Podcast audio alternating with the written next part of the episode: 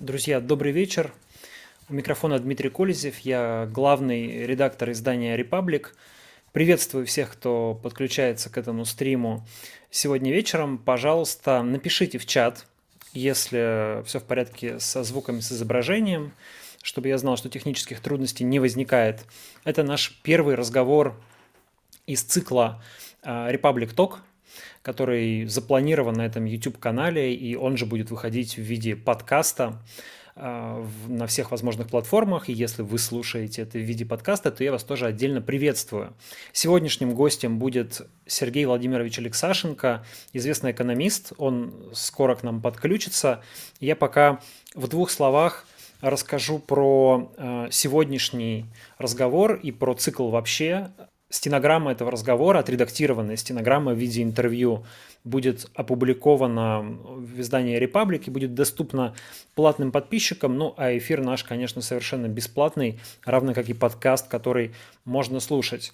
Я рассчитываю, что мы проговорим примерно час небольшим, может быть, полтора часа. Я надеюсь, что Сергей Владимирович найдет возможность ответить не только на мои, но и на ваши вопросы, которые можно будет задать ему в чате нашей трансляции. Я вас приглашаю в этом чате участвовать. И, кстати говоря, у меня есть небольшой подарок для самого активного или, может быть, самого лучшего комментатора. Это трехмесячная подписка на издание Republic в виде промокода, которую где-то ближе к концу нашего эфира я подарю одному из наших зрителей. И даже если у вас уже есть подписка на Republic, вы сможете с помощью этого промокода продлить ее на 3 месяца, ну или, например, подарить кому-нибудь. В любом случае будет иноагентам э, законно, безопасно, за это нет никаких наказаний, поэтому, пожалуйста, не оставляйте наших коллег без вашей поддержки. А к нам подключается Сергей Владимирович. Сейчас я его приму в эту конференцию. Сергей Владимирович, да, да, добрый, добрый вечер. Вас слышу, но пока не вижу. А вот теперь и вижу тоже. Да, здравствуйте. Мы, а, с, вами уже, мы с вами уже с вами уже в эфире. Да, извините, пожалуйста, что так получилось. Я просто сильно надеялся, что я буду из определенного места разговаривать, а у них, э, знаете как, после шести вечера отключают связь. А я об этом mm. не знал. Какое-то такое нововведение. Ну, бывает. Ничего. Да, бывает. А, Сергей Владимирович, ну спасибо большое, что нашли время пообщаться. Я уже рассказал. Дмитрий, а можно сразу вот без Владимировича? Потому что когда Владимирович, я сразу как-то вздраю, как у следователя. Хорошо, Знаете, договорились. Сергей Владимирович. Вот, да. А был, да, опыт такого общения? Ну, значит, неоднократный, конечно. Понятно. Хорошо, тогда я без этих интонаций и без э, Владимировича. Сергей, э, давайте начнем с э, выборов, которые прошли и следующие выборы президентские, кажется, еще ну, сравнительно не скоро. И вот есть какой-то зазор между выборами, когда теоретически, если хочется провести какие-нибудь непопулярные реформы, то их нужно проводить, наверное, сейчас. Вы ожидаете каких-то таких шагов от российского правительства и вообще чего вы от него ждете с точки зрения экономики после этих выборов и в преддверии следующих? Ну, Дмитрий, наверное, надо все-таки сделать, знаете, как такой дисклеймер, оговорку, да, что то, что в России произошло в сентябре, это выборами назвать нельзя. Ну, это некий, некий ритуал, э, очень сильно похож на голосование в Советском Союзе, но единственное, что у тебя есть там выбор не один из одного, а там один из четырех или из пяти.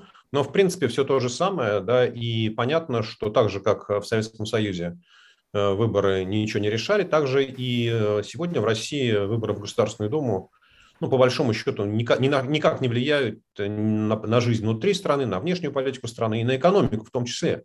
Ведь обратите внимание, ну, собственно, хорошо известно, что Россия – это такая страна президентская, где правительство назначает президент, а, и правительство меняется э, после выборов президента да, то есть того, что называется там выборами президента. Поэтому сегодня, вот, мне кажется, что правительство, знаете, как отряд не заметил потери бойца, но также вот российское правительство проскочило выборы в Государственную Думу, ну, практически без малейшей остановки. Знаете, как вот бывает, когда вы едете на автомобиле, и хороший железнодорожный переезд.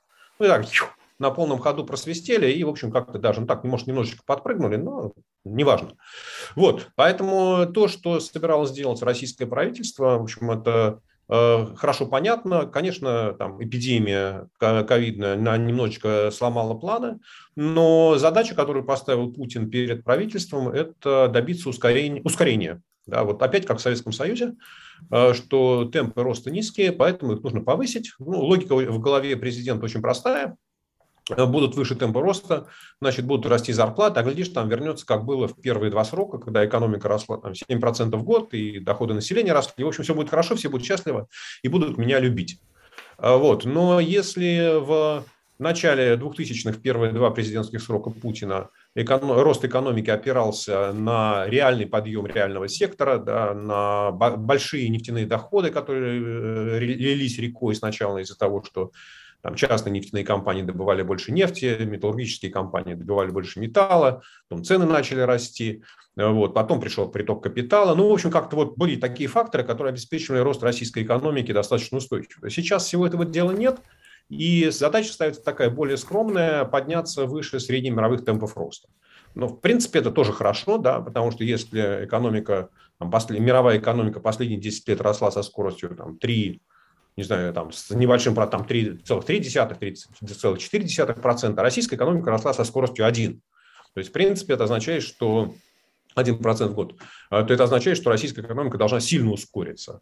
А, поскольку, поскольку Путин а, не верит в частную инициативу, он не верит в инициативу частного бизнеса, он считает, что рост может быть случиться только в случае такого целенаправленных усилий государства, ну, благо у него есть э, бывший такой помощник, да, Андрей Белоусов, который сейчас первый вице-премьер, который ему нарисовал красивую картину национальных планов, что вот есть Владимир Владимирович, нужно, самое главное, как в госплане, определить основные направления роста экономики, потом собрать все деньги, которые есть в стране, их туда закачать, и мы добьемся того самого роста, который хотим. Вот, собственно, поэтому ковидная эпидемия, она немножечко как бы притормозила реализацию этих планов в части инвестиций, да, но не в части сбора денег с экономики. Но, в принципе, мне кажется, что вот следующие три года до, там, два с половиной уже осталось, да, до президентских выборов, ну, в общем, ничего другого правительство делать не будет, и мне кажется, что никаких особых реформ э, в повестке дня правительства не существует. Ну, по крайней мере, о них не было объявлено. Ну и смотрите, там 21 год уже практически закончился, да, 22-й, ну, все реформы, которые вы хотите там делать, уже их надо объявлять. Ну, а 23-й, это уже год перед выборами, там все должно наступить сплошное затишье.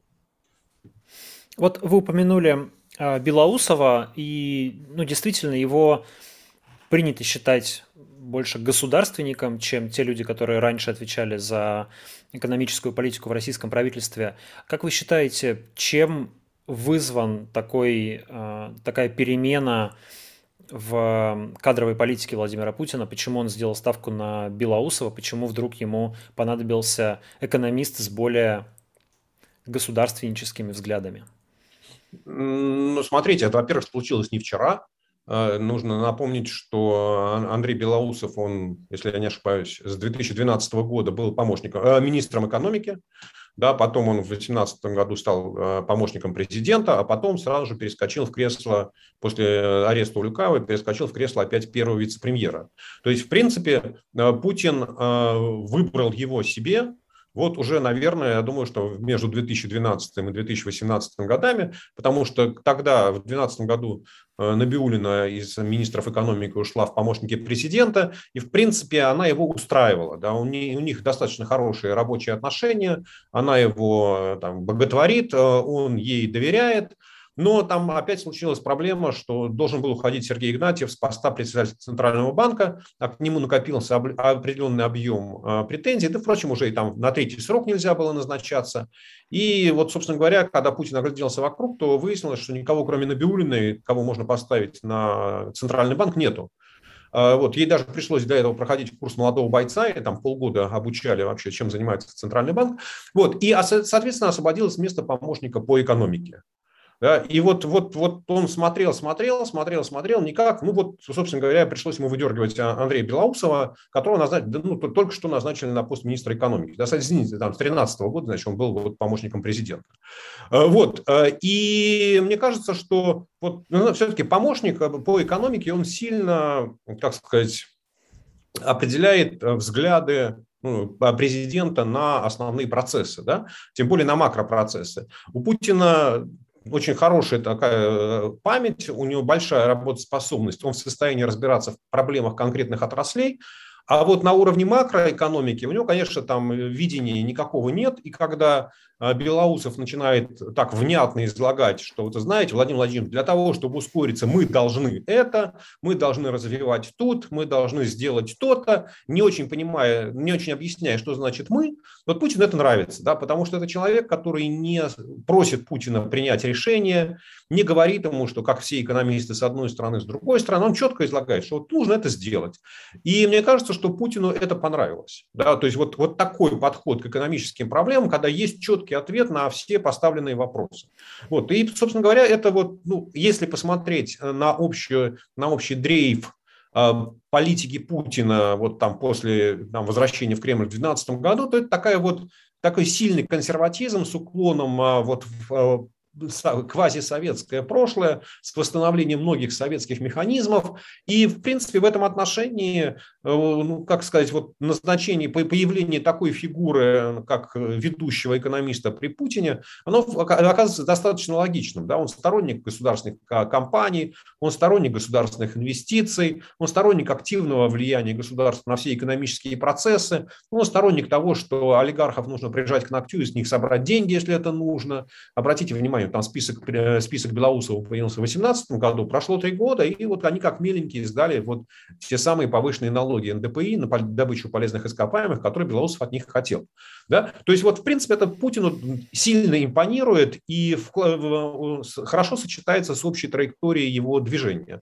Поэтому мне кажется, что вот Андрей Белоусов это совершенно такая, ну, как знаете, оказался в нужном месте в нужное время, да, с нужными взглядами. Если бы не он, то, наверное, появился какой-то другой человек, ну, примерно тех же взглядов.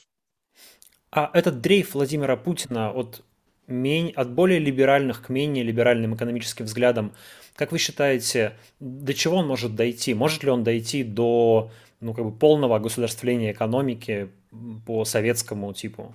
Или все-таки вот эта вот красная линия, ну, как бы граница в виде, э, скажем, рыночных цен, она для Путина существует, и он за нее не перейдет?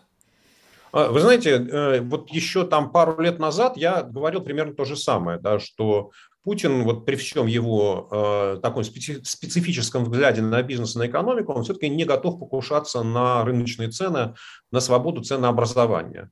Но события последних, ну, буквально последнего года, полутора лет, да, показали, что, в общем, как-то правительство вошло во вкус регулирования цен.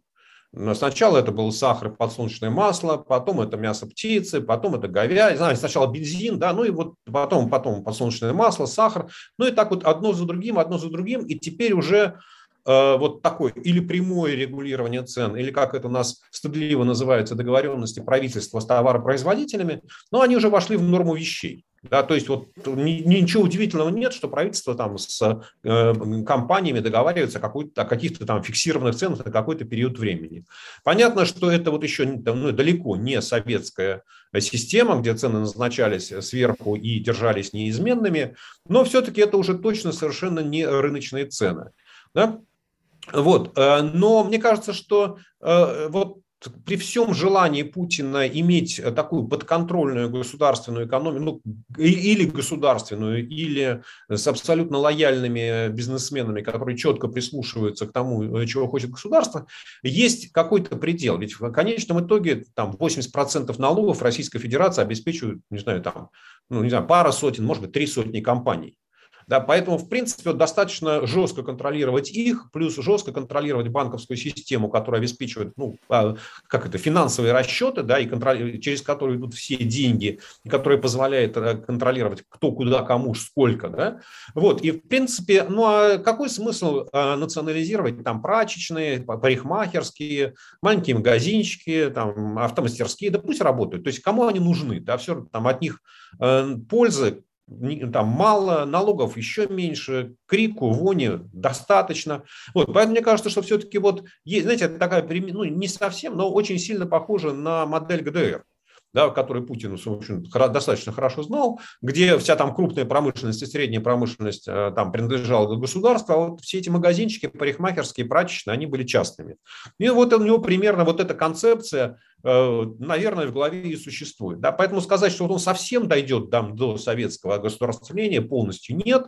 Но смотрите, там уже больше трех четвертей банковской системы находится в руках государства. Да? Ну, в принципе, как это? Как говорил Владимир Ильич Ленин, там командные высоты в экономике взяты. Правильно? Банка, поч, банки, почта, телеграф. Осталось телеграмм забрать, и все будет хорошо. Это работоспособная система, она вообще живучая, вот такая ГДРовская, назовем ее так? Э, смотрите, что значит живучая, понимаете? Она живучая, но нужно четко различать в экономике там устойчивая и эффективная. Да? Вот она устойчивая. Она устойчивая, но она абсолютно неэффективная. И там последние 10 лет это показали. Да, что темп просто в 1% в год, ну, это, в общем, там, ниже плинтуса, что называется. Там редко какие страны могут похвастаться такими высокими темпами роста. Вот. Но при этом она устойчивая. Она устойчивая, потому что а, она опирается, российская экономика опирается на экспорт сырья. Если посмотреть на э, экспорт Российской Федерации, то там две трети – это нефть и газ, нефтепродукты. Добавляете металлы черные, цветные, удобрения, лес, древесину, зерно, и у вас там уже 85% всего экспорта существует. Да? То есть понятно, что спрос на сырье, вот на первичную продукцию там, во всей мировой экономике сохраняется, и там пока, ну, там даже вот еще, что называется, э, как, как синтезированное мясо, да, правильно сказать, ну, в общем, не, не натуральное мясо еще не удается производить в достаточных количествах, не говоря уже обо всем остальном.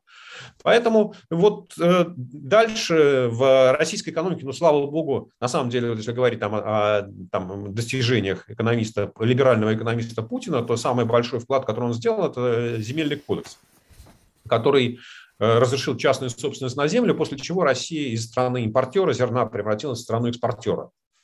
Соответственно, есть вот сельское хозяйство, которое ну, достаточно успешно развивается, там, хотя темпы в последние годы там, стали замедляться, но вот там, не знаю, с 99 -го года сельское хозяйство растет. То есть вот оно росло там, до 2000, э, наверное, 18 года, может быть, 17 года, сейчас точно цифры не помню, э, со средней скоростью там 3,4% в год, и, в общем, контрсанкции здесь ни при чем. Вот, и до контрсанкций росло, росло сельское хозяйство, и после. Статистически разницы не видно. Э, вот, да, и вот, собственно говоря, есть сельское хозяйство, соответственно, у вас есть пищевая промышленность, соответственно, у вас есть розничная торговля, на выручку от экспорта сырья вы покупаете все необходимые импортные товары, у вас работают там магазины, работает железная дорога, которая возит сырье, у вас работают э, трубопроводы, которые качают нефть и газ, у вас работает банковская система, которая все это дело обслуживает, у вас есть бюджет, который наполняется нефтяными деньгами, который кормит бюджетную сферу, который кормит военно-промышленный комплекс и всю эту оборонную э, толпу предприятий. Ну вот, а, собственно говоря, а, а что еще? А что еще есть в российской экономике такого, да, что может от чего-либо пострадать? Понимаете, она вот такая, как очень примитивная, я почему говорю, что она устойчивая. Вот э, российская экономика, как мы видели там, последние, не знаю, там, пару десятков лет, да, там 25 лет, она реально может качаться только в случае резкого падения цен на нефть, да, и которое еще сопровождается снижением спроса на нефть. Потому что если просто упадет цена на нефть, но спрос на нефть останется, ну хорошо, рубль девальвируется, будет не 72, а там 127 э, рублей. Ну, в принципе, можно жить и с этим, да, будем меньше импорта потреблять. Ну, страна от этого не умрет. То есть, на самом деле, вот это вот как раз, я считаю, что это большая заслуга Центрального банка, когда он в 2015 году объяснил Путину, что вот все время контролируемого курса рубля, время валютных интервенций закончилось. Да, и вот с тех пор, в общем, выяснилось, что ничего страшного, да, рубль девальвируется, и как народ на бунты не выходит. Поэтому вот российская экономика, она устойчивая, но абсолютно неэффективная. Вот эта вот путинская модель. Вы упомянули контрсанкции и сказали, что они не, не дают никакого буста к э, росту сельского хозяйства. А зачем тогда их продляют каждый год? Э, ну как, это же контрсанкции, это же наш э, асимметричный ответ на лорду Керзону, да, поскольку, поскольку Евросоюз э, продляет там каждые 6 месяцев, продлевает свои санкции, поскольку Америка там раз в 3 года тоже продлевает санкции, до тех пор, пока западные страны не отменят свои санкции, Путин будет сохранять контрсанкции. Ну, это такая вот, что называется, ты мне, я тебе. Да, поэтому никакой вот особой там глубокой политической цели здесь не преследует. Просто, что называется, Путин, ну кто-то ему сказал, да, что от этого европейские страны, производители продовольствия, сильно пострадают. Да. Ну, там действительно четыре страны, это Финляндия, Польша, Литва и Эстония, или Латвия, Литва, Латвия. Ну, вот они в первые там полтора года действительно у них там производство, экспорт сельскохозяйственной продукции упал там, на 30%, но уже там, в 2016 году они, у них объем сельскохозяйственного экспорта превысил уровень 2013 года. То есть они как-то вот нашли, куда свое продовольствие продавать. Вот, поэтому никакого ущерба для экономики Евросоюза, конечно, эти, там, не говоря уже там о, о Америке, Новой Зеландии, Австралии, ну, контрсанкции не наносят. Это единственное, что это удар по, ну, как бомбежка Воронежа, известный термин, да, собственно, это удар по потреблению российского населения и там, повышение цен на э, те товары, на то продовольствие, которое продается в стране. Поэтому почему продлевается? Ну, потому что это политическое решение которое, ну, как бы, вот вы не хотите отменять санкции, ну и я не буду отменять контрсанкции. Я напоминаю, что у нас работает чат, там можно задавать вопросы, и я некоторые из них озвучу, чтобы Сергей на них ответил, а пока задам свой. Вы вспомнили про повышенный налог на добычу полезных ископаемых, а, пролоббированный как раз Андреем Белоусовым. Но это что касается крупного бизнеса. Стоит ли ждать каких-то изменений в фискальной политике простым гражданам, физическим лицам? Много публикаций о том, что вот теперь э, правительство начнет жестче следить за переводами с карты на карту. Это то, что понятно любому человеку и всех пугает. Э, ну, смотрите, э, я думаю, что никаких серьезных новаций в налоговой системе вот, да, в принципах налоговой системы, наверное, все-таки уже до 2024 года не будет. Опять, мне кажется, вот мы говорили да, с вами о политическом календаре. Для того, чтобы все это вступило в 2022 году, уже сейчас должен быть законопроект. Да, 2023 год – это уже год перед выборами, там все должно замереть. А, соответственно, вы обратитесь, посмотрите, ведь, в принципе, вот за, эти, за этот срок президента Путина было такое ну, достаточно активное наступление налоговое там, не только на сырьевиков, но и на население. А, был повышен э, НДС на 2%, да, соответственно, был повышен пенсионный возраст, что в принципе там эквивалентно э, повышению налога на труд, да, который бы там пришел министру Силуанову. Был, была введена повышенная ставка подоходного налога, да, до 15, до 15 процентов там на высокие доходы. Ну и не говоря уже о том, что регулярно повышаются акцизы. По-моему, чуть ли не каждый год они индексируются. Но, в принципе, вот э, мне кажется, что вот это вот налоговое такое наступление, оно ну, достаточно интенсивное. И э, там до 2024 года я думаю, что ничего не произойдет. А другое дело, что вот вы абсолютно правильно подметили, что, конечно, э, российские налоговики достаточно активно используют там, контроль за финансовыми потоками. Я пока не думаю, что они в состоянии отслеживать все переводы с карты на карту. Конечно бы им этого хотелось. И если Центральный банк вот, реализует свой э, проект цифрового рубля, то, конечно, тогда это будет делать гораздо проще, да, потому что тогда все счета, они будут непосредственно приходить в одно единое окошко, это в Центральный банк, да, и тогда уже контроль за финансовыми всеми платежами будет э, тотальный. Вот. Но пока в настоящее время, мне кажется, что все-таки это сделать крайне тяжело. Но мне кажется, что помимо налогов, ведь есть же всякие вот эти вот обязательные платежи, да, и вот там в этом, в этом году, там на следующий год, да, нам уже объявлено, что тарифы на ЖКХ будут расти быстрее, чем инфляция. Да, то есть это вот, собственно говоря, это не налог, но это, в общем, то же самое, как обязательный платеж, который уменьшает свободные доходы. А, там в России э, ну, практически отсутствует, не то что практически, а просто отсутствует свободное э, ценообразование на электроэнергию. И в цене электроэнергии там огромная часть ну, чуть ли там не 40% тарифа самой электроэнергии без там, передачи. Это всякие надбавки инвестиционные за Дальний Восток, за Камчатку, за Сибирь, еще за что-то. Да? То есть, когда правительство принимает решение о реализации каких-то программ, а, оплата которых происходит за счет э, повышения тарифов на электроэнергию. Да, и, в принципе, это, ну, с точки зрения э, там, для простого потребителя, для населения, это то же самое, просто мы об этом как меньше говорим, это проходит, там, ну, подумаешь, повысили тарифы на электроэнергию на предприятие, ну, просто дальше как-то мы не строим причинно-следственные связи, да, что э, любые компании, предприятия, они все эти тарифы на электроэнергию перекладывают в цены, которые там, мы видим на, на полках магазинов или там, на экране компьютера. Да, поэтому я думаю, что вот, собственно, само по себе налоговое наступление, оно пока приостановлено, там ждут 2024 года, там новый состав правительства, там новые идеи, наверное, появятся. Вот. Но пока думаю, что остановится. А что касается, возвращаясь к крупному бизнесу, налог, который ну, условно называют налогом на отказ от инвестиций. Да? Это вот предложение, которое, кажется, во время послания Федеральному собранию Путин впервые озвучил, предложив э, дополнительно взимать с компаний, которые мало инвестируют и много выплачивают дивидендов. Как вам кажется, это разумная мера или нет?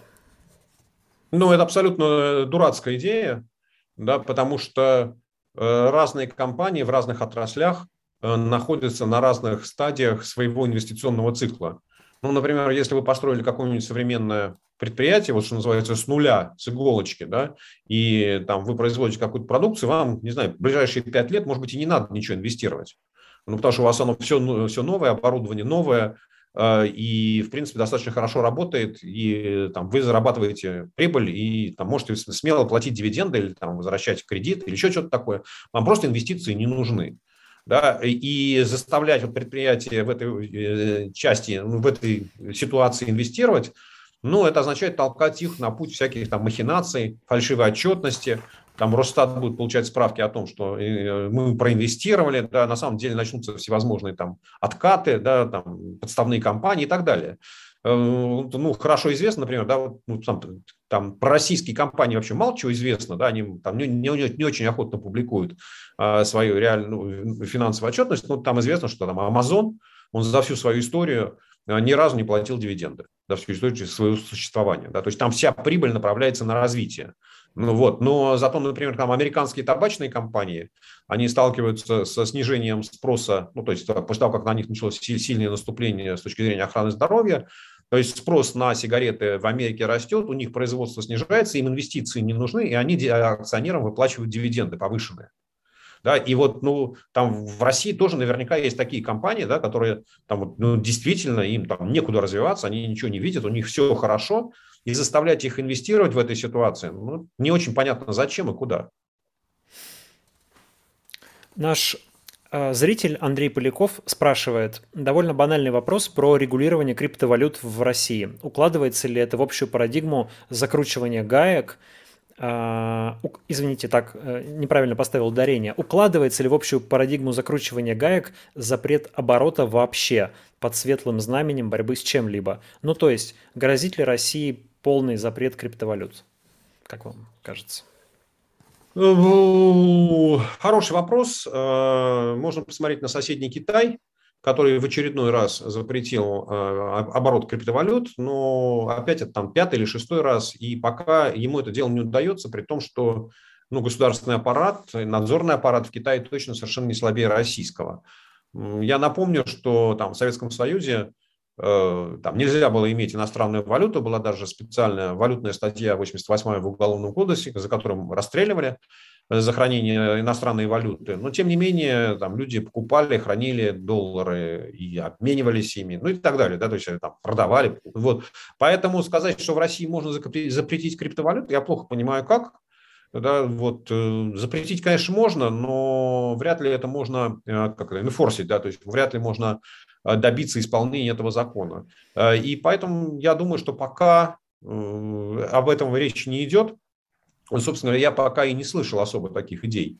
Мне кажется, что на сегодня политика финансовых властей состоит в том, чтобы там, не пускать криптовалюты в банковскую систему, то есть не разрешать банкам работать, ну или там, там финансовым компаниям, которые работают на финансовом рынке, вот, работать на, с криптовалютами, там, не рекламировать там, криптовалюты для населения. Ну а дальше, понимаете, как э, в принципе, если вы, вас, если вы не можете криптовалютами ни за что платить, да, то, в принципе, для вас э, криптовалюта – это такое средство сбережения, такой ну, сильно спекулятивный финансовый инструмент.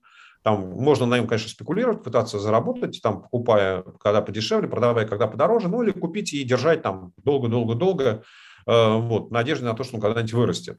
Вот, поэтому за, зачем с этим бороться российскому правительству, я, честно говоря, пока не понимаю. Вот, хотя, э, там, вот я недавно увидел интересную статистику, что, в принципе, Россия занимает третье место в мире по затратам электроэнергии на майнинг криптовалют. Да, может быть, конечно, в какой-то момент там Минэнерго об этом разузнает и решит ну, например, там взять и национализировать майнинг, да, и там все мощности атомных электростанций направить на майнинг криптовалют. Еще один вопрос на тему криптовалют от зрителя АВ. А, он спрашивает, какие перспективы возникают из признания Сальвадором биткоина в качестве платежного средства? Ну, пока никаких, потому что, э, не знаю, слава богу, или так, к сожалению, Сальвадор не является ведущей экономической державой, это маленькая страна в Латинской Америке, в Центральной Америке. Э, вот, э, поэтому я рассматриваю это дело как ну, такой натурный эксперимент.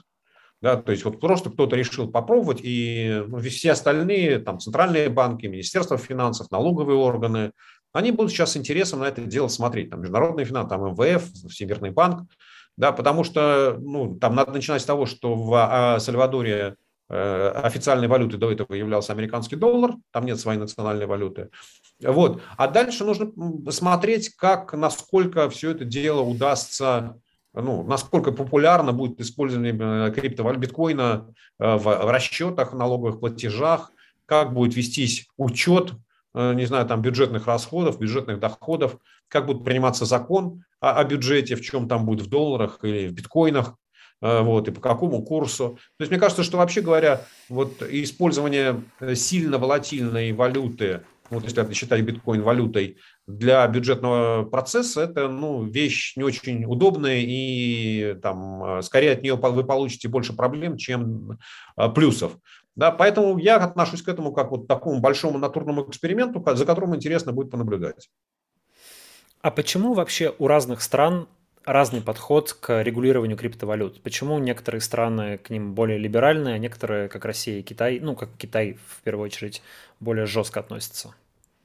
Ну, с Китаем все понятно, потому что Си Цзяньпин, он э, в последние там буквально пару-тройку лет, пару, наверное, лет все-таки, он резко поменял и экономическую, идеологическую парадигму и э, взят курс на усиление государственного контроля, на э, как это у него называется, общее процветание, совместное процветание, то есть все должны богатеть, но вся страна, а не отдельные люди. Да, и там его лозунг о том, что недвижимость – это для жилья, а не для финансовых спекуляций. То есть мне кажется, что это укладывается очень хорошо вот в, в эту парадигму э, э государственного контроля, там, выравнивания доходов, там, пресечения возможности получения сверхдоходов. Вот. А, э, и с Китаем, у меня, мне кажется, вот такая история. Во всех остальных странах вы обратите внимание, что э, вот развитые страны, они же занимают все примерно одну и ту же позицию. То есть после какого-то первого этапа э, вот таких громких заявлений сейчас все как бы в неявной форме согласились с тем, что криптовалюты – это новый класс финансовых инструментов, а дальше в каждой стране есть органы там, контроля, э, органы, там, регулирующие те или иные сегменты финансового рынка, которые в меру своих, э, своей компетенции э, занимаются теми или иными вопросами. Да? Ну вот там известные всем нам, ну, большинство россиян, да, те, кто, по крайней мере, я думаю, что смотрит наш разговор, да, вот то, что американская комиссия по ценным бумагам заблокировала эмиссию там, телеграммовских, телеграммской криптовалюты ТОН. Да, потому что они сказали, ребят, слушайте, вы имитируете ценные бумаги, а это нарушает закон, потому что под вашей эмиссией нет никакого бизнеса. Да, и вот там все попытки э, братьев Дуровых объяснить, что это не ценная бумага, что это еще такое, они говорят, слушайте, говорят, нам все равно. Мы считаем, что это ценная бумага, это входит в нашу компетенцию. У вас все написано как ценный, весь проспект написан как проспект эмиссии ценных бумаг. Поэтому до свидания, спасибо, вот э, можете отдыхать. А, и выяснилось, что, э, собственно говоря, все приняли эту концепцию. В, опять в, там, в Америке, в Англии там уже начинается движение, ну, собственно говоря, э, официальная позиция налоговых органов, что с доходов от продажи криптовалют нужно платить налоги. Да, и это вот такое постепенно входит в практику. Там налоговые консультанты постоянно об этом говорят, да, что вы должны декларировать. Вот, да, и вот, собственно говоря, вот получается так, что Э, позиция примерно одна. Да, это класс э, финансовых инструментов, да, его объем ну, где-то приближается к 2 триллионам долларов, но это, в принципе, там для мировой экономики объем, который там 100 триллионов э, долларов, ну да, 2%, ну не, не, так, не такой большой рынок. То есть там рынок физического золота, ну, не знаю, там раз в 10, наверное, больше, да, то есть по объему накопленного монетарного золота. Поэтому, ну, нет же никакой там специальной комиссии, которая регулирует там, оборот золота, да, или там золотую торговлю в мире. Ну, поэтому, в общем, как, как так относятся, ну, хорошо, пусть будет, да, пусть э, там все балуются, да, посмотрим, что из этого получится. Если вырастет что-то более серьезное, тогда э, можно будет посмотреть, э, что нужно регулировать, как регулировать, а пока достаточно тех функций, которые есть у существующих органов. Сергей, вы упомянули Telegram. Ну, я не могу не спросить, такая наболевшая тема. А как вы считаете, вот та неудача, которая случилась у Дурова с э, Тон в Соединенных Штатах и, э, ну, как я понимаю, проблемы с э, монетизацией Telegram после этого, они оказывают влияние на политическую позицию Telegram, ну, точнее, на позицию Дурова в вопросах конкретно там блокировки умного голосования? Фу, ну, слушайте, я здесь могу только э, гадать, да, потому что я лично с э, Павлом Дуровым не знаком и не могу там, как это, ответственно говорить о том, что он думает. Вообще говоря, мне не нравится э, формулировка монетизации Телеграма, потому что э, даже в том выпуске, который вот предусматривался, я плохо понимал, за счет чего будут формироваться доходы Э, вот, ну, это, не знаю, как эк экосистема Телеграма. Да, то есть все разговоры о том, что ну, мы там сделаем что-то такое хорошее, что там это все всем будет нужно, ну, это, вы знаете, это такой разговор, вот не очень, действительно, позиция там комиссии по ценным бумагам американской не очень понятна. И, собственно говоря, я в одном из своих комментариев в тот момент э, как раз останавливался, сказал, что мне кажется, что это, в общем, такая вещь не, не очень понятная и никак не связанная с бизнесом. Ведь по большому счету, если я не ошибаюсь, то ведь э, у Телеграма до сих пор непонятно, как он монетизируется, да, то есть он не приносит никаких там устойчивых доходов, и, собственно, речь о монетизации не идет. А связано ли то, что вот там э, смысл э, этой эмиссии тонов, он состоял в том, что Telegram получал достаточно большие финансовые ресурсы, а, которые мог, мог направлять на развитие. Да, но опять развитие вот ради чего? Знаете, как можно строить какое-нибудь совершенно замечательное здание, но если оно у вас э, не приносит доход, то это не ваш актив, это ваш пассив. Вам нужны деньги на его поддержание постоянное. Вот. Я не думаю, что это напрямую можно связывать э, с э, позиции Дурова вот, по умному голосованию и иным там аспектам российской политической жизни. Просто у Телеграма доля российской аудитории существенно выше, чем там, доля российской аудитории у того же самого Фейсбука или Ютуба да, или Гугла. Э, поэтому для него запрет э, там, Телеграма полностью в России, ну, это, не знаю, сокращение, не знаю, там на треть, может быть, да, не, знаю, может, не знаю точно цифры, но, в общем, да, очень сильное сокращение всей аудитории и там всех показателей, которые ну, он демонстрирует как э, свою стратегию роста. Да, поэтому мне кажется, что это, знаете, как just business, nothing, nothing personal. Да, то есть так же, как и там вот технологические гиганты там американские, да, которые там время от времени соглашаются с, там, и платят в России штрафы, ну, потому что они не хотят уходить с российского рынка, считая, что в тех или иных сегментах он привлекателен. Нужно здесь пока оставаться, пока штрафы не очень большие.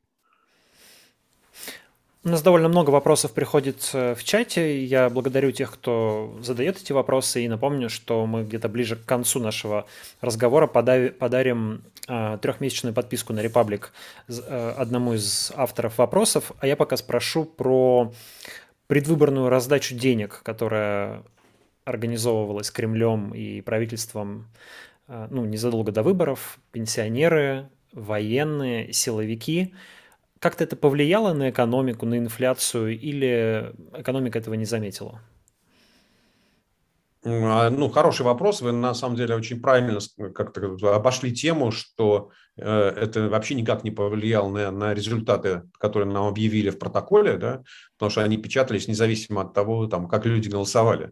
И понять, там, проголосовали они из-за того, что получили деньги за или против Единой России, невозможно. Невозможно. А, конечно, Конечно, это повлияло на экономику. А, ну, я думаю, что когда, когда это у нас произойдет, Э, соответственно, увидим где-то там в, ближе к концу октября выйдет отчетность Росстата о реальных доходах населения за там, август и сентябрь, то выяснится, что они резко выросли.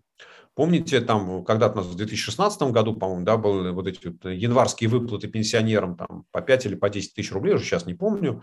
А, вот, и потом на протяжении двух лет э, Росстат, бедный, должен был печатать статистику с учетом этих выплат и без учета этих выплат. Но потому что эффект вот просто разового, разовой выплат, да, он достаточно большой. Там, ну, считается, что где-то там порядка полтриллиона э, рублей заплатили вот этими, этими подачками. Ну, а это там чуть меньше, чем э, полпроцента ВВП, ну, и если с учетом того, что это все сконцентрировано в одном месяце, то, конечно, эффект вот чисто статистический очень большой. А окажет ли это влияние на, на инфляцию? Опять, мне кажется, нужно смотреть, да, потому что э, цифр по итогам сентября нет. Но, судя по всему, пока инфляция все-таки держится выше того, что обычно должно быть в этом месяце. Повлияло ли ну, опять, вот мне кажется, что сегодня рано говорить, потому что нужно смотреть, когда придет статистика, там, какая часть этих денег э, ушла в сбережения, так же, как, смотрите, в Америке, там значительная часть фиска, вот этих пакетов, чеков, да, которые там Трамп или Байден выдавали, они, а, а, она ушла в сбережения, да, или в погашение кредитов. То есть население как вот решило сразу все деньги эти не тратить. Э, как поведет себя российское население, ну, мы опять узнаем только по, по получению статистики. Сейчас трудно говорить об этом. Кстати говоря, насколько справедливы слова Владимира Путина о том, что в российской инфляции э, отчасти виноваты Соединенные Штаты, которые, мол, вот напечатали много денег, этим разогнали инфляцию во всем мире, и на России это тоже сказалось. Ой, это все придумал Черчилль в 18 году. Ну, конечно, конечно, Америка виновата во всем, во всех российских бедах. Да, и в том, что в подъездах плохо пахнет, и в том, что в подъезде не горят лампочки. Вот, даже известный персон, персонаж американской политики, который во всем этом деле виноват. Вот. Э, честно говоря, я... Ну, смотрите, там сегодня нефть, там все кричат, ах, ах, нефть дорогая, она там почти 80 долларов. Но я напомню, что там в 2013 году средняя цена нефти была 108 долларов за баррель. Да, то есть, в принципе, вот с 2013 года Америка, э, американская федеральная резервная система напечатала долларов там больше, чем их было в 2013 году в обращении. Ну, в общем, как-то на цены на нефть это не сильно повлияло, и там на цены на зерно, на сахар тоже, в общем, как-то не сильно повлияло. Поэтому говорить, что Америка во всем виновата, и Америка разогнала цены, ну, послушайте, видимо, аналитики и службы внешней разведки кладут Путину на стол такие справки, поэтому он об этом и говорит. Я э, пока не вижу э, да, вот, э, прямой связи между американской эмиссией долларов и инфляцией во всем мире. Потому что, в общем, даже в Америке ну, пока вот инфляция, там, если и разгоняется, да, то она разгоняется только вот, там самые последние там, 3-4 месяца. Да, и сказать, что вот там в России она разогналась там, там, к январю, уже, ну не к январю, там, к маю прошедшего года она разогналась только из-за того, что Америка напечатала деньги. Ну, послушайте, в Америке она только начала в этот момент разгоняться. Поэтому мне кажется, что это ну, пока, пока эта теория не получает подтверждения цифрами. Вопрос из чата от э, Андрея Просвирнина. Ну, и я тоже его дополню. Андрей спрашивает, можно ли ожидать значительного увеличения МРОД в России в ближайшие годы? Ну, э, я бы немного расширил. Э, вообще спросил вас о перспективе роста реальных доходов населения. Насколько правительство России может справиться с этой задачей и что бы здесь можно было ему посоветовать? Ну, ответ очень простой. А, в долгосрочной перспективе единственным способом повышения доходов населения является экономический рост. Ну, причем экономический рост, который, ну, что называется, опирается там не на государственное производство танков, да, или там не на строительство э, и БАМа, э, ну, только для того, чтобы вывести побольше угля, да, вот на, на там, спрос внутренний и внешний. А, э, желательно, чтобы там еще и добавленной стоимости было побольше в несколько раз, чем там, в железной дороге или зарплата угольщиков, которые этот уголь добывают. Вот, а, поэтому вот в долгосрочной перспективе доходы населения не могут расти быстрее, чем а, растет экономика в целом.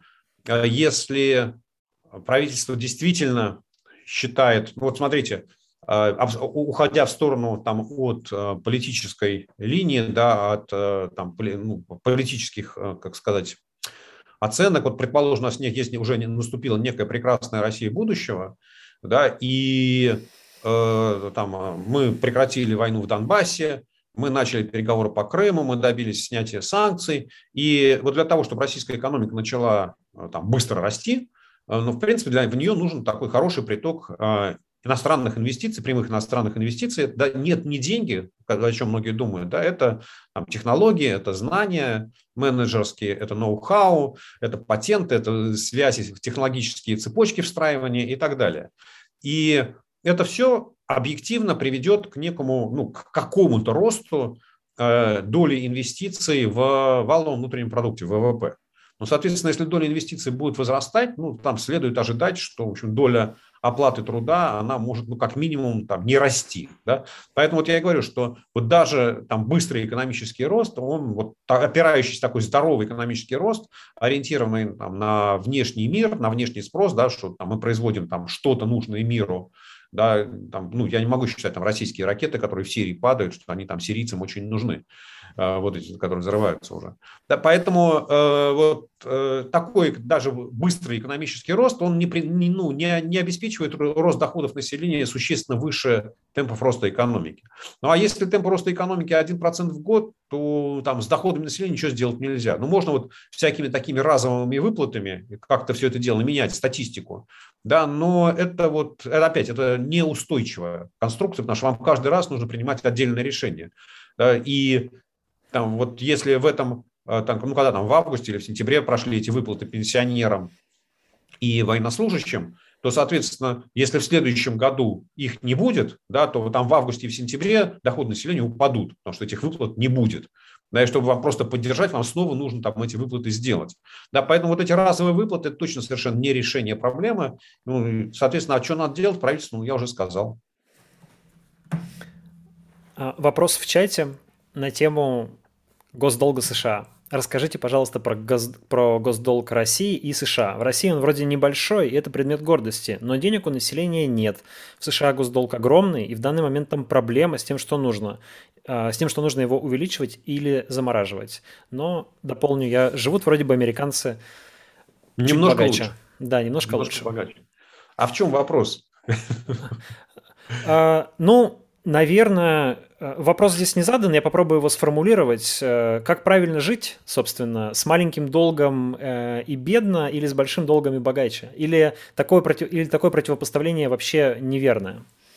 Ну, она совершенно неверна, потому что можно жить с низким долгом и достаточно богато. Возьмите в пример Норвегию, да, у которой суверенный фонд, вот аналог там, российского фонда национального благосостояния превышает триллион долларов – да, при том, что население Норвегии там, в десяток раз меньше, чем население России.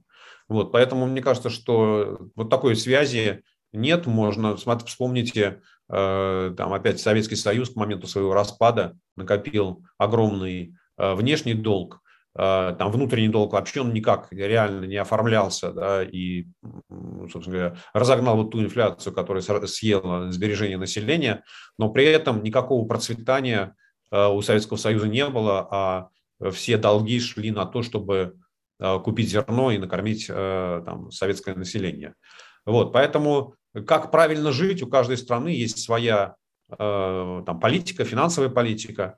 Очевидно, что Россия находится ну, в какой-то мере в более... Вот с точки зрения там, иметь долг или не иметь, да, Россия находится в более благоприятной ситуации, чем Америка, потому что там доля российской нефтяной промышленности ВВП существенно выше, и в России создан механизм изъятия вот, денежной там, ренты, э, ну, такой вот конъюнктурной ренты э, в Фонд национального благосостояния. То есть, в принципе, в этой ситуации особой задачи там, ну, смысла наращивать долги нету да, потому что, в принципе, бюджет достаточно балансируется хорошо, и там можно там, изменить цену отсечения нефти, там, поднять на 2 доллара и вообще там дефицит на ближайшие годы ликвидировать. А другое дело, что там, вот если мы с чего начали наш разговор сегодня, да, вот какой, если какой-то маневр российского правительства а, в 2012 году, когда вот э, там Путин уже шел на выборы, да, на очередные, а, вот, собственно, там подписалась программа, я уж не помню, она называлась, по-моему, тогда «Россия 2020», или программа 2020. И, собственно говоря, вот в той программе был заложен такой вот маневр. То есть э, все уже тогда понимали, что России, эксперты экономические, да, и там э, социологи, понимали, что для России нужны сильные, большие инвестиции в человеческий капитал, то есть образование, здравоохранение, наука. Вот. А денег взять в бюджете было не, не, ну, невозможно, потому что вот, ну, были некие параметры бюджетной конструкции.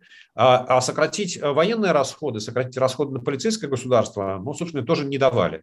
И вот, собственно, идеология этой программы в этой бюджетной части состояла в том, что давайте мы, там, не знаю, на протяжении там, 5-7 лет э, будем 1% э, там, ВВП занимать на рынке дополнительно с тем, чтобы инвестировать вот в, э, в, ну, в человеческий капитал, да, в разви, развитие человеческого капитала.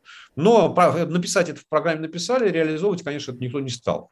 Да, поэтому вот в принципе вопрос, в конце концов, дефицит бюджета ну, то есть госдолг – это производная от дефицита бюджета. А дефицит бюджета – это там, инструмент экономической политики. Им можно пользоваться, можно не пользоваться, можно пользоваться умело, можно, можно пользоваться неумело. Да, и поэтому, вот, ну, соответственно, от того, умело вы им пользуетесь, у вас получается Америка, а неумело пользуетесь, получается, не знаю, там, Советский Союз.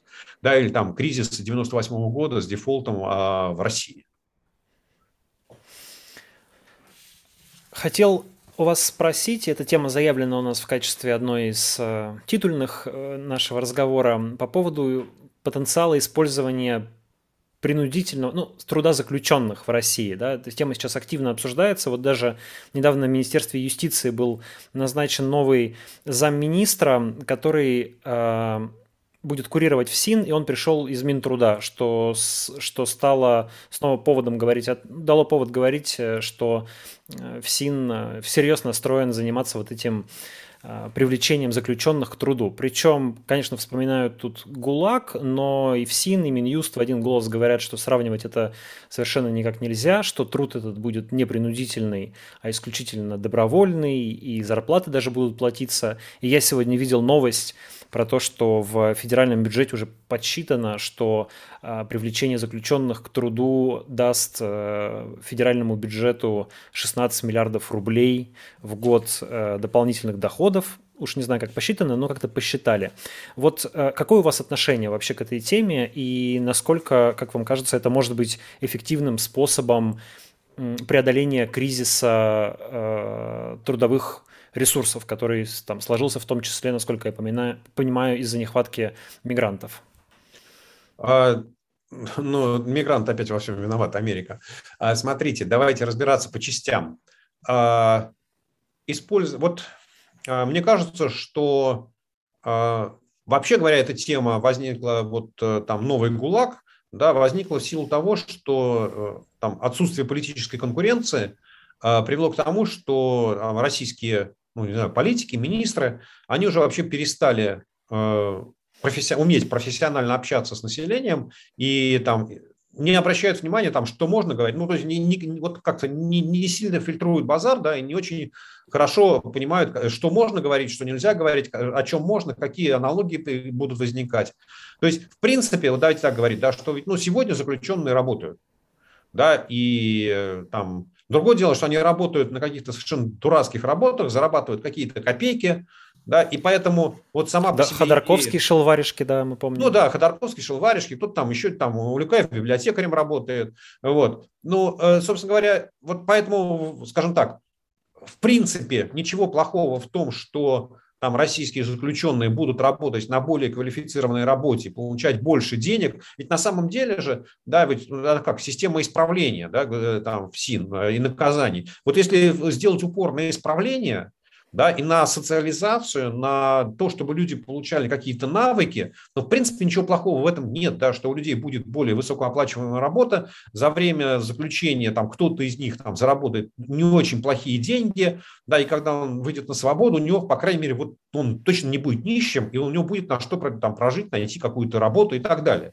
Да? Поэтому, вот, в принципе, сама по себе э, эта конструкция, она, ну, как сказать, имеет право на существование.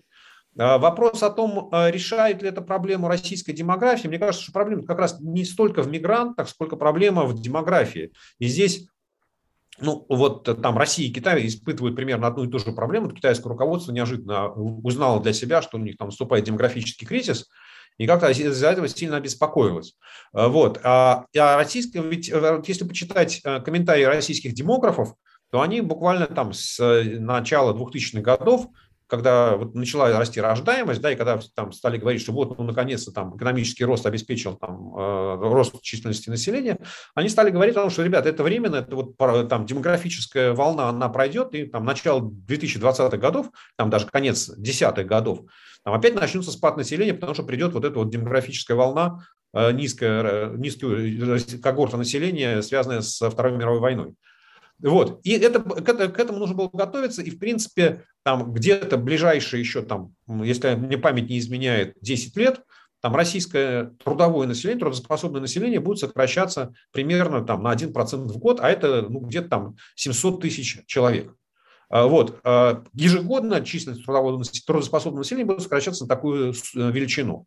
А если учесть, что всего там российских заключенных сегодня где-то там 600 тысяч плюс-минус, не помню, то ли чуть больше, то ли чуть меньше, э, да, э, вот, то понятно, что даже если они все дружно выйдут на работу и на стройки века уедут, то ну, это закроет, вот, ну, во-первых, только один год, да, что делать на следующий год, непонятно.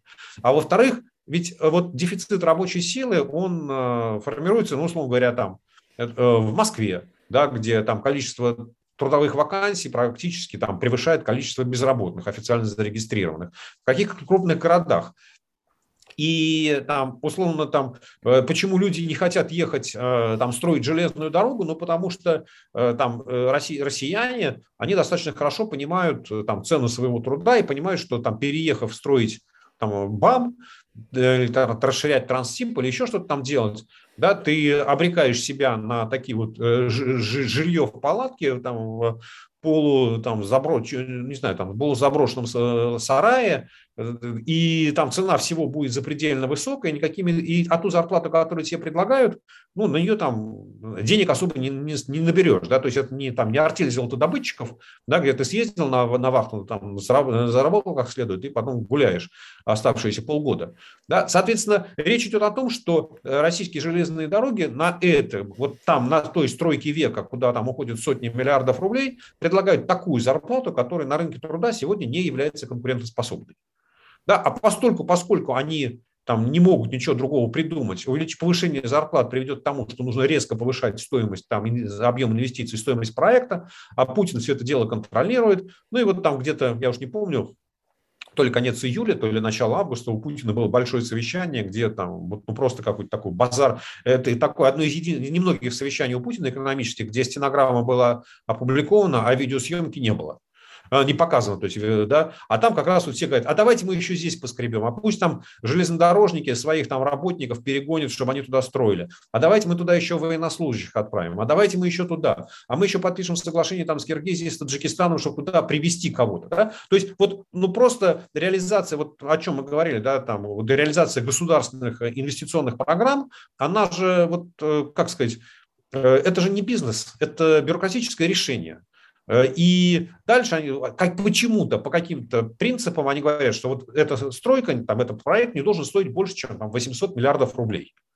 Да, а выясняется, что на 800 миллиардов рублей можно условно, там, я не знаю там точные цифры, платить зарплату, ну, предположим, там 35 тысяч рублей, ну, или 55 тысяч рублей. Что, в принципе, там сегодня 55 тысяч рублей – это средняя зарплата по Российской Федерации, да, а в Москве средняя зарплата уже там за 80 тысяч, и вы понимаете, что ну, никакого москвича да, там вот вы на, на настройку веков на БАМ не переманите. Более того, и в принципе такого среднестатистического россиянина, там зарплаты в 35 тысяч рублей вы туда не переманите. И более того, там медианная зарплата там россиян, она сегодня там где-то там, не знаю, там, наверное, 30 тысяч составляет, да, э, нет, побольше, наверное, все-таки, а, да, там, 30, ну, там 33-35 тысяч, да, и вот если вы предлагаете там 50 тысяч, но ехать на БАМ, ну, тоже он еще подумает, да, вот стоит ли овчинка выделки, то есть твои расходы резко возрастают, вот, поэтому, э, опять, как немножко так путанный получился ответ на вопрос, да, то есть, в принципе, к этой идее там, того, того, чтобы заключенные получали более высокооплачиваемую работу, я отношусь хорошо, считаю, что это был огромный провал с точки зрения пиара, то есть люди не смогли, ответственные за это направление, там, не смогли внятно объяснить, почему и зачем это нужно делать. Вот. Ну а то, что это не решит никаких проблем российской экономики, это тоже совершенно видно, очевидно. Тут вопрос в догонку от э, нашего зрителя, которого зовут Рамон Мако. Можно ли вообще говорить о пользе для экономики реализации крупных инфраструктурных проектов, по примеру строительства дорог в США? И я бы здесь, опять же, в развитии этого вопроса сразу бы спросил вас про идею Шойгу строить новые города в Сибири. Вот, кажется, такой задуман э, супер-мега-проект на ближайшие 20 лет. А, ну, давайте начнем сначала с инфраструктуры. А, в принципе, инфраструктура э, – это, не знаю, там дороги, э, газопроводы, электрические сети, линии связи, широкополосный интернет да, и там а, а, взлетные полосы аэродромов.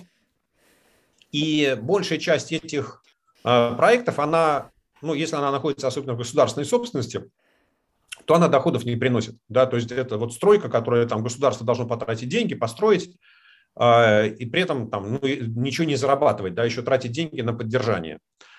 Вот. Но от этого выигрывает экономика. Да? То есть если мы строим хорошие дороги, если мы соединяем все там областные центры Российской Федерации, ну, по крайней мере, европейской части, а, хорошими, там, не знаю, четырехполосными дорогами, по которым можно ездить со скоростью там, 120 км в час, да, то экономика, бизнес начинает экономить огромное количество денег. Да, потому что а, там, ну, у вас, во-первых, транспортировка идет быстрее, у вас зарплаты на э, вот, транспортные, расходы на транспортные перевозки а, снижаются. А, в принципе, э, с точки зрения там, вождения, да, ваш автомобиль там, на скорости, не знаю, там 80 километров потребляет меньше э, горючего, чем если он едет 20 и прыгает по этим кочкам.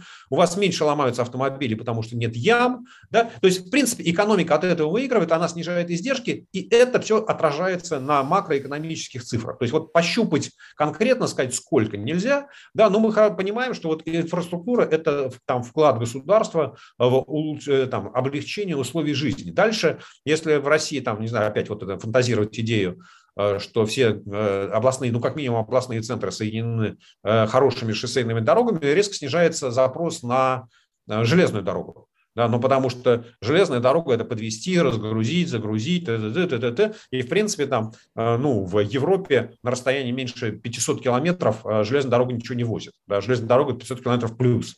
В Америке это тысячи километров, да, вот до тысячи километров возят дальнобойщики. Но в России там тысячи километров, ну, точно на железной дороге, наверное, можно перевести. Вот, поэтому, в принципе, вот, это, скажем так, инфраструктурные проекты, они полезны для экономики, потому что они позволяют экономике снижать издержки. Ну, а если появляется широкополосный интернет, да, такой доступный и быстрый, да, то, соответственно, у вас возможность там и э, онлайн-обучение, и онлайн-бизнес, ну, она распространяется по всей стране. Да, поэтому вот так, ну, это, скажем так, я к этому отношусь положительно, да, считаю, что это нормальная, хорошая инвестиция. Но если там, конечно, не воруют, да, и там Э, строить не друзья президента Путина или там э, не друзья министра строительства, ну а так на конкурентных торгах.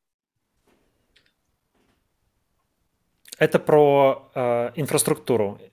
Что касается сибирских городов. А, сибирские города, Шойгу. Да. Э, ну, а, вот знаете, как это? Вот видно, что все-таки он генерал армии. Да, у него вот одна извилина и та от фуражки. Э, вот как в старом, в старом советском анекдоте. А, ведь вот он почему-то считает, Сергей Кожугетович, да, что вот как в армии, главное приказать. Да, главное приказать, и каким бы дурным ни был приказ начальника, подчиненные должны его исполнять. Ведь вот если там прочитать то, что он говорил, и послушать, да, что он говорил, то это такие технологические инновационные центры, да, а, которые там все, все, что связано с природными ресурсами. Ну, во-первых, э, там в Советском Союзе было огромное количество вот этих моногородов, в том числе и наукоградов. И никто из них там до миллионного размера не дотянулся. Ну, просто не, ну, нет, столь, нет такого количества там ученых, да, нет такого количества исследователей, чтобы они могли заселить город, город с населением там, в миллион человек, чтобы там обеспечились такие какие-то вот, ну, раб, там просто рабочих мест столько невозможно создать. Да? Во-вторых, э, вот, ну, там, предположим даже, да, что Шойгу э, по страхам расстрела выбьет у Силуанова деньги и построит город э, посреди тайги, для, ну, на, рассчитанные на, там, ну, не знаю, там, на, давайте скромно, на 300 тысяч человек. А дальше-то, вот, а кто там будет создавать бизнес? Да, вот, вот, вот кто станет вот этим якорным таким вот, а, как сказать, арендатором, да, якорным бизнесменом, кто придет в тайгу и будет строить там бизнес, даже, даже если у него там есть какой, какое-то месторождение неподалеку. Задача любого российской сырьевой компании, у которой есть месторождение, погрузить железную дорогу и отвезти быстрее в Китай, тем более, что из Сибири. Да, из Сибири везти больше некуда. Вот. А дальше там неким образом, там, даже если вы создали какой-то там, я не знаю, там институт цветных металлов, да, где работает там 150 человек, там, плюс еще 150 человек обслуживающего персонала, ну это 300 человек с членами семьи, ну это 1000, ну где вы остальные 299 тысяч наберете-то? Да, они что там будут делать? Вот, поэтому, ну, конечно, это абсолютно дурацкая идея, и э, ну, просто вот э, здесь же на днях, неделю назад, по-моему, да, было в парламентской газете в, российской, в российской парламентской газете и в, э, на сайте журнала, э, на сайте Совета по внешней оборонной политике СВОП.ру да, была напечатана статья советника Шойгу господина Ильницкого, да, по-моему, так, Ильницкий или Ильницкий, не помню, точно, вот извините, пожалуйста, вот, где он вот эту идею развивает. Да, где, когда он объясняет, что это вот все это и есть светлое будущее России, построение городов-миллионников. Сначала он набрасывается на современную цивилизацию, на российскую урбанизацию, когда люди живут, ну, живут в городах и мегаполисы формируются. После чего он поддерживает идею Шойгу, что нужно строить города-миллионники в Сибири, а заканчивается это все таким вот, ну, а, а что надо делать конкретно? И там начинается такая абсолютно, даже не то, что советская плановая экономика, а экономика военного коммунизма. Да, что все, что делается в экономике, это делается там ради армии, ради обороноспособности. Ну вот если есть интерес, прочитайте, ну просто фантастическое зрелище. Да, там, можно почитать последние три страницы, да, и там все будет ясно. Андрей Михайлович Ильницкий, да, вы правы. А, но все-таки как я понимаю, вы считаете, что вот такие крайние взгляды на экономику, они не возьмут верх в нашем государстве? Ну, нет, я не говорил. Э, я этого не говорил. Ведь обратите внимание, что там вот единственный член правительства, с которым Путин постоянно уединяется и ведет философские беседы, это Шойгу. Может, они как раз эту идею, эту идею обсуждают и ездят там по сибирской тайге и выбирают места для строительства городов. Ну, Слушайте, я вот не, под, не подпишусь, что они этого никогда не сделают. Дурная голова ногам покоя не дает, знаете, мне бабушка так говорила. Сейчас обсуждаются возможные новые санкции США в отношении, во-первых, а, физических лиц, в том числе крупных предпринимателей из так называемого списка Навального. Во-вторых, а, поправьте, если ошибусь, э, Северного потока-2 и, ну, компаний, связанных с Северным потоком-2, и, в-третьих, э, суверенного долга России. Вот, на ваш взгляд, перспективы принятия этих санкций и насколько болезненными они могут быть э, для российской элиты, для путинской элиты? А, ну, давайте, наверное, начнем с э, суверенного госдолга. Ведь вот сила Э, западных санкций, принятых в 2014-2015 году, была в том, что они принимались одновременно, синхронно и в одном и том же формате Соединенными Штатами и Евросоюзом. Да, и вот это, с одной стороны, единство западного мира, это был такой политический жест, а с другой стороны, вот условно говоря, финансовые санкции, там запрет на размещение там, э, корпоративного долга, запрет на кредитование российских банков и компаний, да, он исполнялся и, ну, исполняется до сих пор и в США, и в Европе. Да, и, ну, а, собственно, там финансовые рынки, они вот там и там, и там э, американские и европейские компании, которые даже там работают в Гонконге или в Сингапуре, они все равно не могут этого делать. Да? А, соответственно, вот если новые американские санкции, которые будут касаться там, российского суверенного госдолга, будут приняты только в США, но не будут поддержаны в Европе, то ну, это вообще говоря ни о чем. Да, ну, это вот, знаете, как э, примерно как у вас есть две дырки в бочке, вы затыкаете одну и ждете какого-то хорошего результата. Так не бывает. А санкции Северного потока, против Северного потока, вы знаете, вот все, что американцы принимали в отношении Северного потока, они как-то вот принимали всегда с запозданием. Да, то есть вот э, развитие проекта и э, те фазы, которые он проходил, всегда вот как-то вот они почему-то таким странным образом э, санкции принимались как бы в догонку, когда эта стадия уже прошла. Ведь по большому счету э, сегодня есть, э, там существуют американские санкции в отношении компаний, которые будут сертифицировать этот газопровод. Да, и то, что он достроен, ну, вообще говоря, ничего не означает, потому что его нужно еще сертифицировать. Да, а это такая очень важная процедура. В мире там есть, не знаю, там 6-7 компаний, которые, в принципе, могут это сделать. И понятно, что они, у них вот на сегодня нет такого горячего желания этим заниматься, потому что американцы пока, как вот сказать, освобождение от этих санкций никому не давали. Они там освободили от санкций строительства Северного потока. Ну, хрен с вами достраиваете эти 160 километров труб, вот, а то там ржаветь начнут и море Балтийское испортят. Вот, но с сертификацией вопрос стоит. Э, смогут ли американцы принять санкции в отношении европейских? Ведь на самом деле там санкции против потребителей газа, который придет по Северному потоку-2, но это санкции против крупнейших немецких компаний. Там немецких компаний, э, словацких компаний, чешских компаний, потому что они уже подписывают с «Газпромом» контракты на покупку газа, который будет приходить через Северный поток-2 и там, через газопровод «Опал». Вот, поэтому там, ну, мне кажется, что вот там последний там, диалог Байдена и Меркель, да, он показал, что а, Америка не готова жертвовать своими отношениями с Германией даже ради там, Украины или там, наказания Путина. Да, все-таки вот ну, я сильно сомневаюсь, что санкции против потребителей газа из Северного потока-2, которые будут приходить, там, будут приняты, потому что это удар по Германии. Да, то есть, очевидно, нужно хорошо понимать, что это удар по, по немецким компаниям. Вот. Что касается персональных санкций там, против российской, российской политической элиты, ну, конечно, для них это создаст большие неудобства, большие проблемы. И, ну, по большому счету, э, американцы, э, ведь на самом деле, если вспомнить э, там, первые санкции, которые вводились в марте 2014 года, то тогда президент Обама сказал, что смысл санкций, цель введения санкций – повысить экономические издержки для агрессивной политики Путина.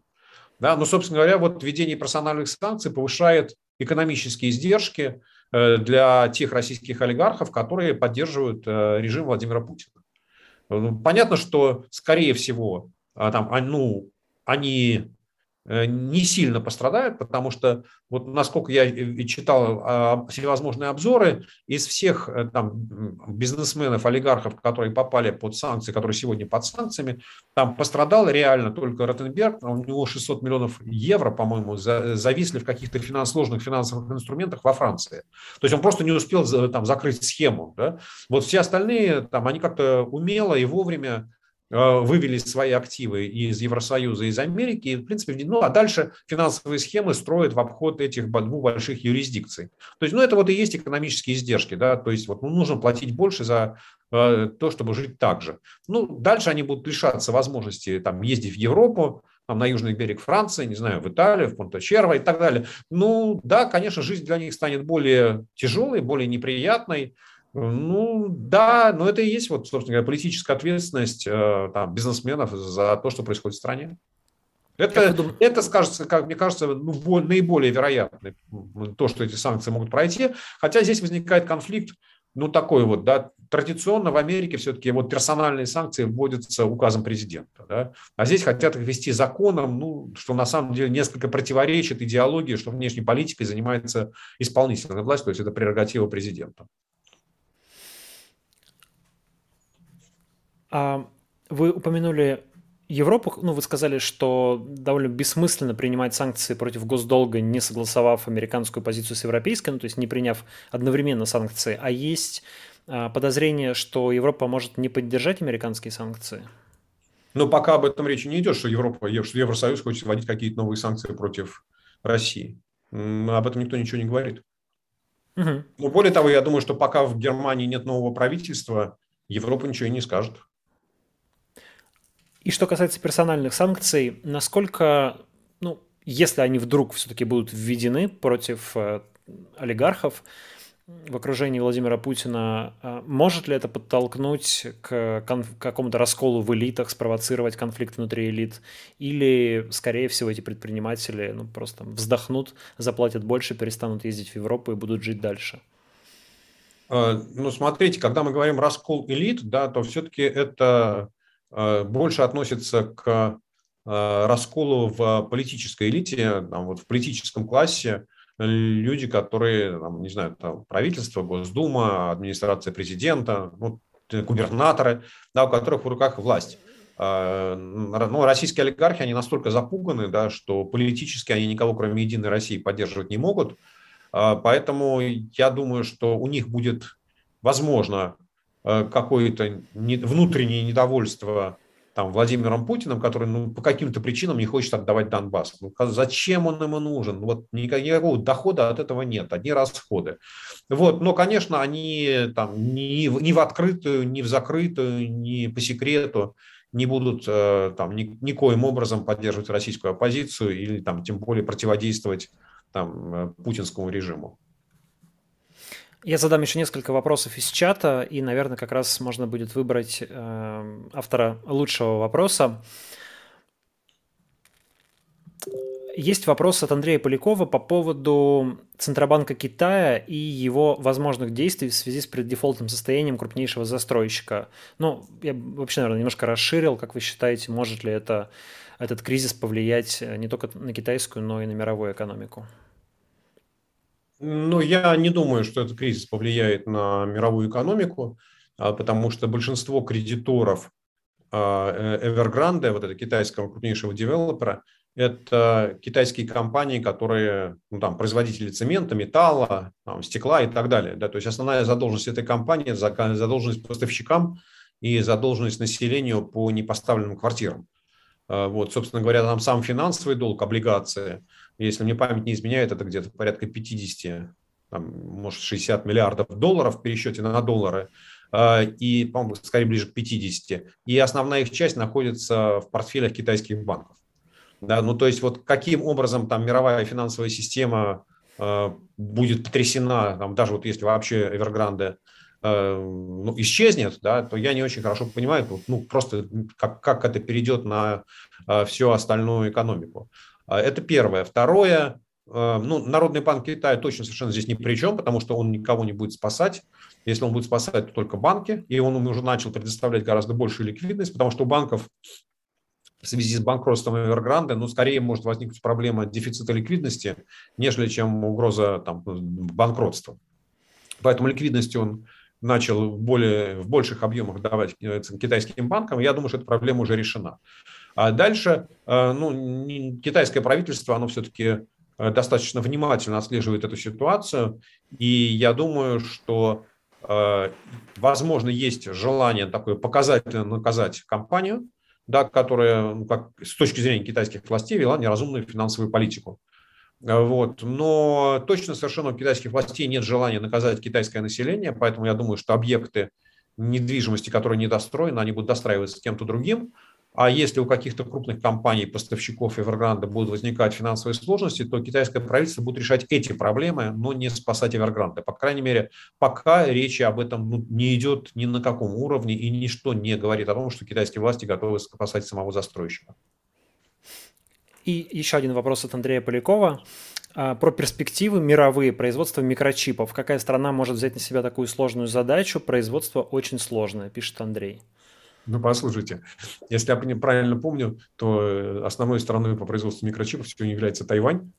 Э, и пока никому не удается перехватить у него пальму первенства. Ну, что там дальше есть Южная Корея. А сейчас э, в Америке там Intel собирается создавать свои фабрики. Соответственно, по-моему, даже Apple собирается создавать фабрики по производству своих чипов.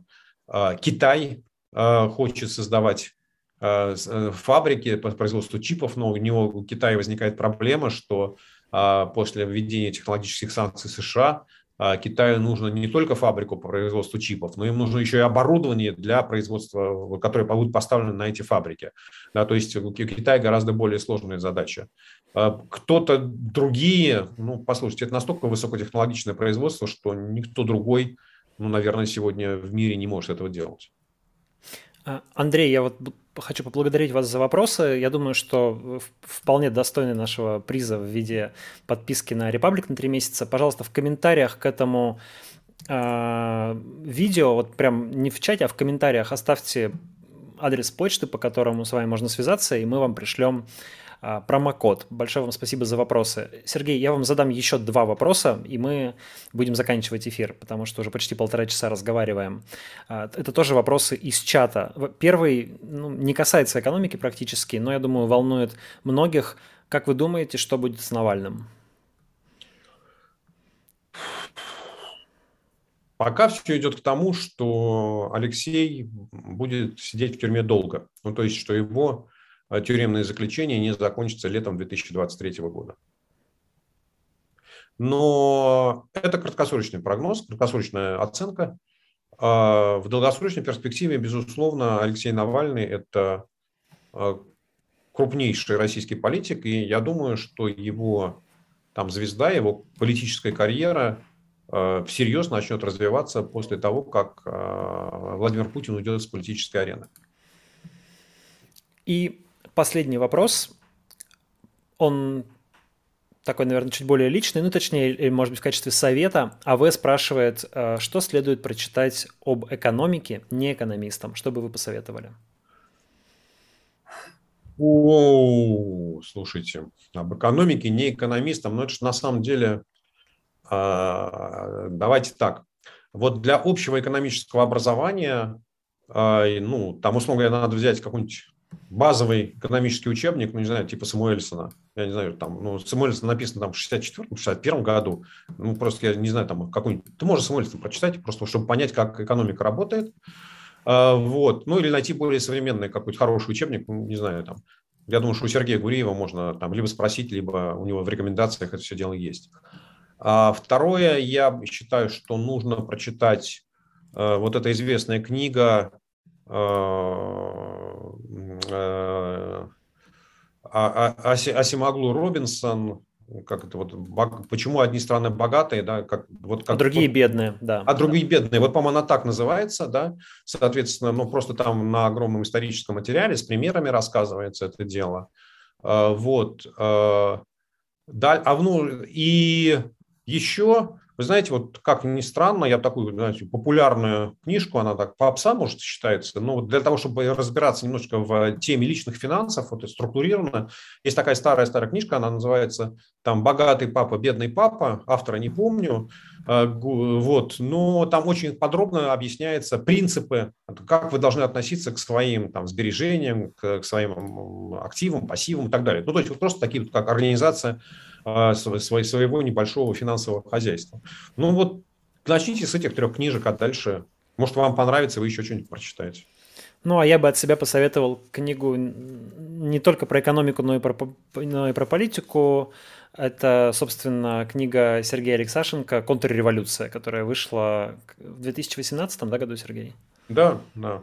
Ну, это про российскую печальную действительность, это, знаете, как... На самом деле, если, если вот, ну, если там про российскую экономику, то э, там вот все-таки контрреволюция – это такая больше политический анализ, да, и почему там экономика не растет, то опять читайте, да, там ничего плохого не написано, считаю, что она на самом деле действительно, там, как сказать, попала в точку. А, вот. Но еще у меня вторая книга, там, «Русское экономическое чудо. Что пошло не так». Да, вот, когда разбираются конкретные кейсы, это сборник моих статей, и там много можно найти всяких примеров о том, что не так устроено в российской экономике и что можно было бы поменять.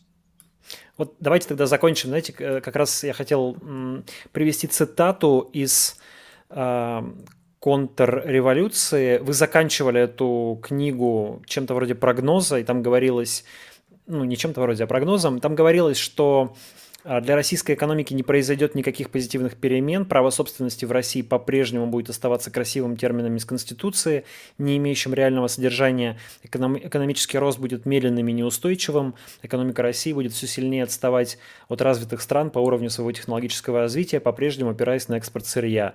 Но это не будет угрозой для устойчивой личной власти Владимира Путина, поэтому и не будет его беспокоить. Пока а, все выглядит так, как будто бы этот прогноз совершенно оправдывается. На ваш взгляд, есть ли э, какие-то факторы, которые изменили этот прогноз, ну, то есть которые сейчас бы позволили сделать другой прогноз, или он по-прежнему актуален? Ну, он абс- абсолютно актуален. Абсолютно актуален. Ну, единственное, я, может быть, сейчас сделал бы все это дело, э, может быть, даже чуть более пессимистичным, э, ну, потому что вот это вот, скажем, я, я же писал книгу, там в 2018 году она вышла, я писал ее, соответственно, в 2017 э, еще до выборов, да, до, до того, там, как Путин об, об, обнуление провел. Вот. Мне кажется, что сейчас политическая конструкция, она еще хуже, и вот, ну, там, каждый день пребывания Путина у власти, он лишь отягчает, создает более тяжелые проблемы, делает более тяжелыми проблемы, с которыми России придется сталкиваться в тот момент, когда он уйдет. Да, то есть каждый день он накапливает проблемы на решение. И, грубо говоря, там день жизни Путина у власти – это два дня решения этих проблем. Да, то есть вот сейчас как там, день за два идет. Да, и поэтому ну, я считаю, что экономический прогноз будет еще хуже, потому что э, технологические санкции будут работать. Вот, э, запрет, от, отказ, невозможность прямых иностранных инвестиций, отказ э, от прихода в Россию, он будет Россию сталкивать все дальше и дальше на обочину, и вместо России в мире будут занимать какие-то другие страны. Поэтому сейчас, наверное, он стал чуть более пессимистичным, ну, не знаю, насколько сильно. Сергей, спасибо вам большое за ваше время. Я благодарю всех наших э, зрителей и слушателей. Спасибо за внимание и за вопросы. Это был первый разговор из цикла Republic Talk с экономистом Сергеем Алексашенко. Я надеюсь, что наши эфиры будут здесь регулярными, скорее всего, раз в неделю. Поэтому призываю вас подписываться на этот канал, если вы смотрите это на, это на YouTube, и подписываться на наш подкаст, если вы его слушаете. Э, всем еще раз спасибо. Сергей, огромное вам спасибо. И спасибо большое, замечательная э, дискуссия. Большое вам спасибо за интересные вопросы. И всем зрителям, всем, кто писал и слушал, смотрел. Спасибо большое. До свидания, спасибо.